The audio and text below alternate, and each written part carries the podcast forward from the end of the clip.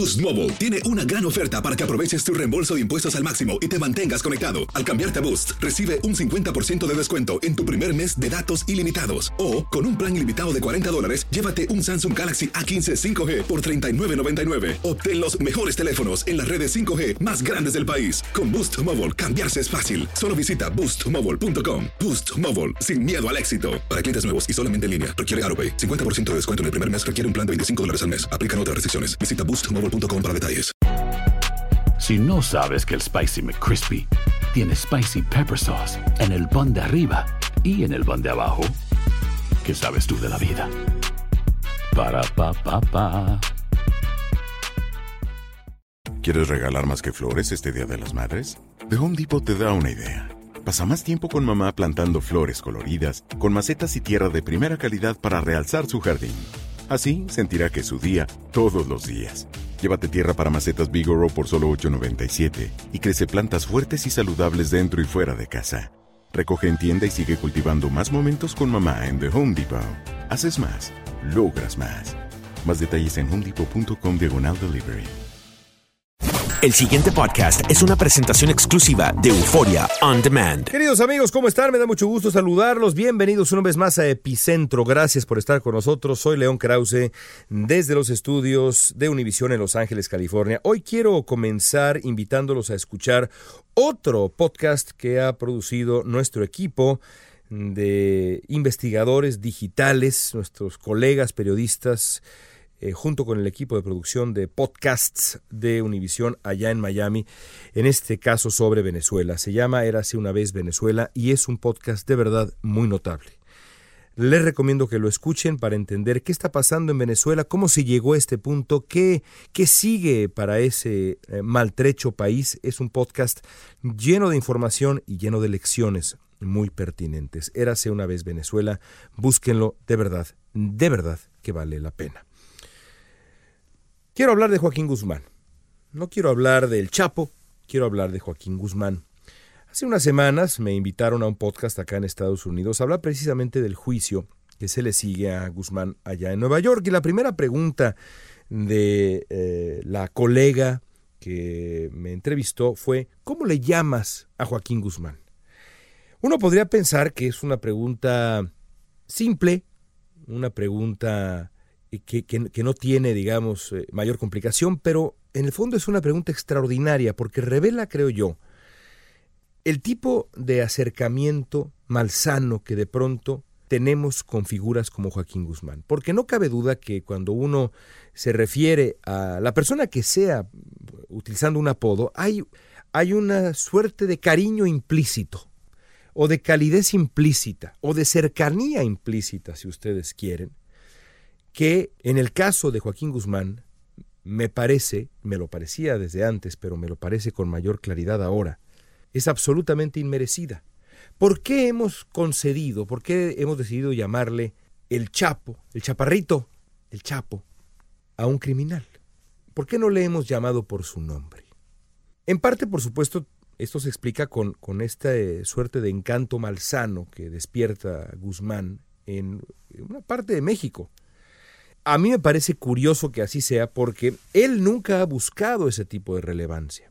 A diferencia de Pablo Escobar en Colombia, que estaba en todos lados, la voz de Escobar estaba por todos lados, su figura, en fin, era un hombre que buscaba notoriedad, relevancia, eh, un megalómano de ese calibre y de ese estilo, a diferencia también de lo que fue Al Capone aquí en Estados Unidos, que también buscaba ser aceptado socialmente y reconocido, le gustaba la fama. A Joaquín Guzmán en realidad no, Joaquín Guzmán ha sido básicamente una, una sombra, un fantasma. Hasta antes de la entrevista con Sean Penn, que hiciera posible también Kate del Castillo, seguramente recuerdan ustedes aquel video de celular que Guzmán le envía a, a Sean Penn vestido con esa pues fastuosa, curiosa camisa azul. Eh, eh, eh, esa fue, digamos, en realidad la primera vez que la mayoría de los mexicanos escuchamos a Guzmán hablar largamente. La única declaración que se recordaba, hay un par de pequeñas grabaciones que uno suponía que eran de él, pero la única vez que sabíamos que era Joaquín Guzmán hablando, pues fueron sus declaraciones ya en el 93 cuando dijo al ser presentado frente a la prensa allá en Puente Grande que él era nada más un agricultor soy un simple agricultor. No dijo exactamente eso, pero básicamente dijo eso.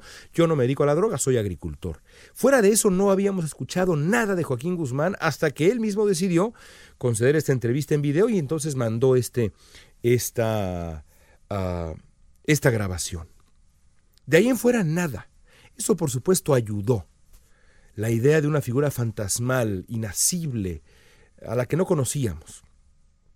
También ayudó a crear su leyenda, pues las dos eh, atrevidas fugas, la manera como se fugó, sobre todo esta última ocasión, pero también la primera, su, supuesto imperio, eh, la manera como logró darle la vuelta no solamente al Estado mexicano, sino también a los esfuerzos del Estado estadounidense para seguir creando este imperio de, de trasiego de droga, creando, creo que la palabra aplica, un imperio del mal, un imperio tóxico, que le robó la vida a millones de personas. Todo eso junto ayudó, más los vacíos reales dejados por el Estado mexicano en ciertas zonas de México, ayudaron a crear esta idea de un hombre que era una mezcla entre un supuesto Robin Hood, un forajido y un empresario astuto. No Joaquín Guzmán, sino el Chapo, nuestro Chapo, el Chapo. El proceso judicial en contra de Guzmán, que ha sido extraordinario por muchas razones. Debería finalmente poner un, un uh, la redundancia, un punto final, sin duda un punto final a la idea romántica que se tiene sobre el narcotraficante y su negocio. Joaquín Guzmán no merece apodo alguno. Porque en el juicio nos hemos, nos hemos dado cuenta, ha quedado muy claro, que a lo largo de 30 años este hombre se ha dedicado a aprovechar los huecos institucionales, los vacíos, las fracturas eh, incluso morales del sistema político y legal mexicano para envenenar a millones de personas y hacerse millonario. De acuerdo con el caso que le escuchamos a la Fiscalía, Guzmán estableció una red violentísima de extorsión y corrupción que lubricó la buena marcha de su organización, del cártel de Sinaloa, pero también evidente al mismo tiempo, logró corromper las instituciones mexicanas a distinta escala.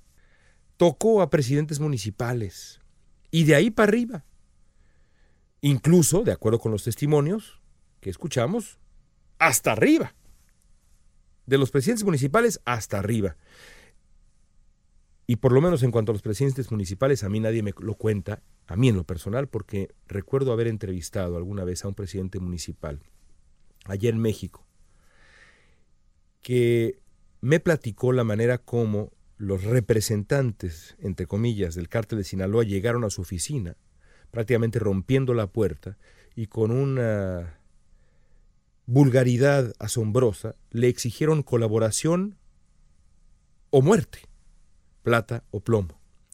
Así que Guzmán, con tal de lubricar la buena marcha de su cártel, de su organización, corrompió, pervirtió, lastimó todo el andamiaje institucional mexicano desde su base más elemental, su raíz más profunda, hasta aparentemente su pináculo.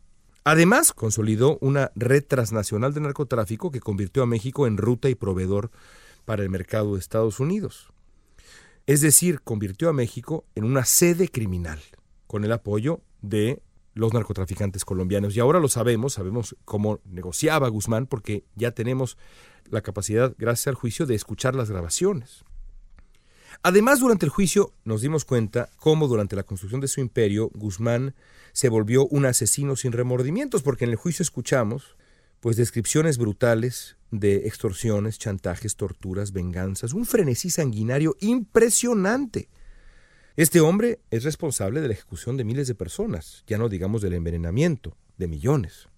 Y por si eso fuera poco, el juicio de Nueva York también, en su cierre, nos regaló atisbos de la vida personal de Joaquín Guzmán, de sus aventuras extramaritales, del tipo de persona que es Guzmán. Y en el final, que fue de verdad impresionante de leer, el proceso judicial revela también los repugnantes detalles de su proclividad pederasta.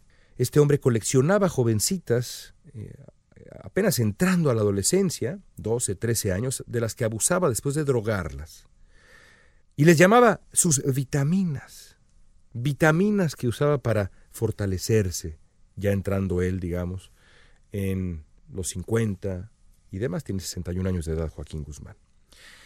Y esto nos obliga a todos los mexicanos, y los que no, somos, los que no son mexicanos también, y que ceden a esta tentación del romance con la figura del criminal, el Robin Hood, el forajido.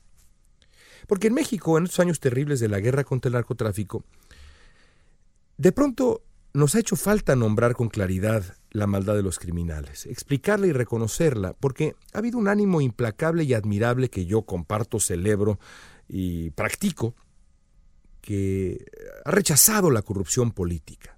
Es fabuloso y es parte esencial de lo que México ha construido bien o mal. Pero ha faltado el repudio a quienes como Joaquín Guzmán han hecho un negocio de las carencias y desgracias de México, porque el verdadero Joaquín Guzmán no es el chapo de leyenda, no es este agricultor que escapó de la pobreza como pudo, un proveedor incomprendido de los desamparados, es un criminal. Ahora queda más claro que nunca que es un criminal que no merece celebración sino escarnio. Se puede hacer ficción del Chapo.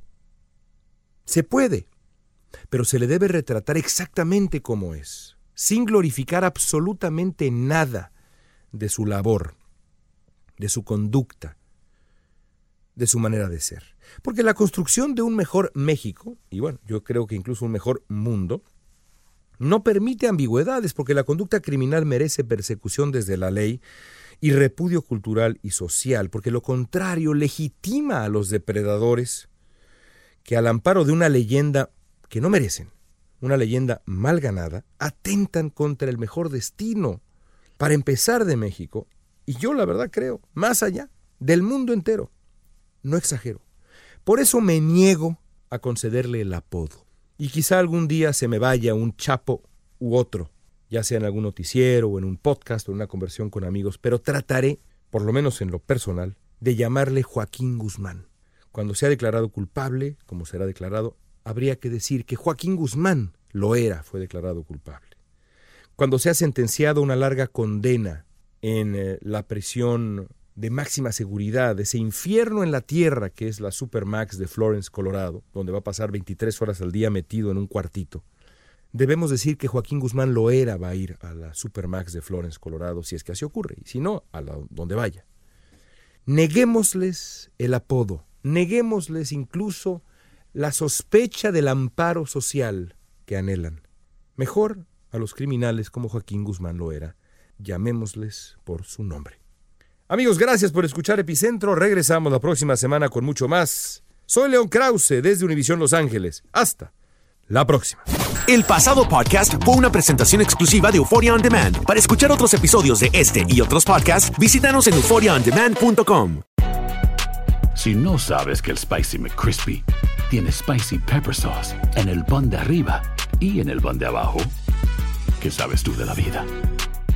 Para pa pa pa.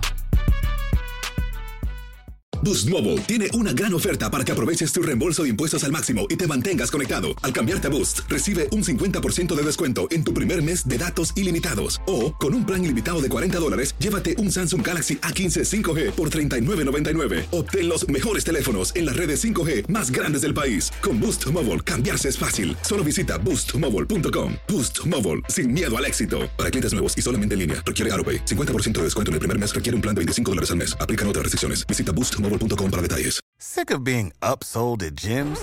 My guy, you're currently a base member. For $90 more, I can upgrade you to our Shred membership. For $130 more, you'll be a Swole member. And for just $300 more, you'll reach Sweat Platinum.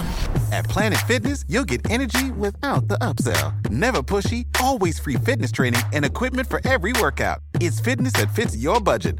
Join Planet Fitness for just $1 down and $10 a month. Cancel anytime. Deal ends Friday, May 10th. See Home Club for details. ¿Quieres regalar más que flores este Día de las Madres? The Home Depot te da una idea. Pasa más tiempo con mamá plantando flores coloridas, con macetas y tierra de primera calidad para realzar su jardín. Así sentirá que es su día todos los días. Llévate tierra para macetas Bigoro por solo $8.97 y crece plantas fuertes y saludables dentro y fuera de casa. Recoge en tienda y sigue cultivando más momentos con mamá en The Home Depot. Haces más, logras más. Más detalles en homedepot.com diagonal delivery.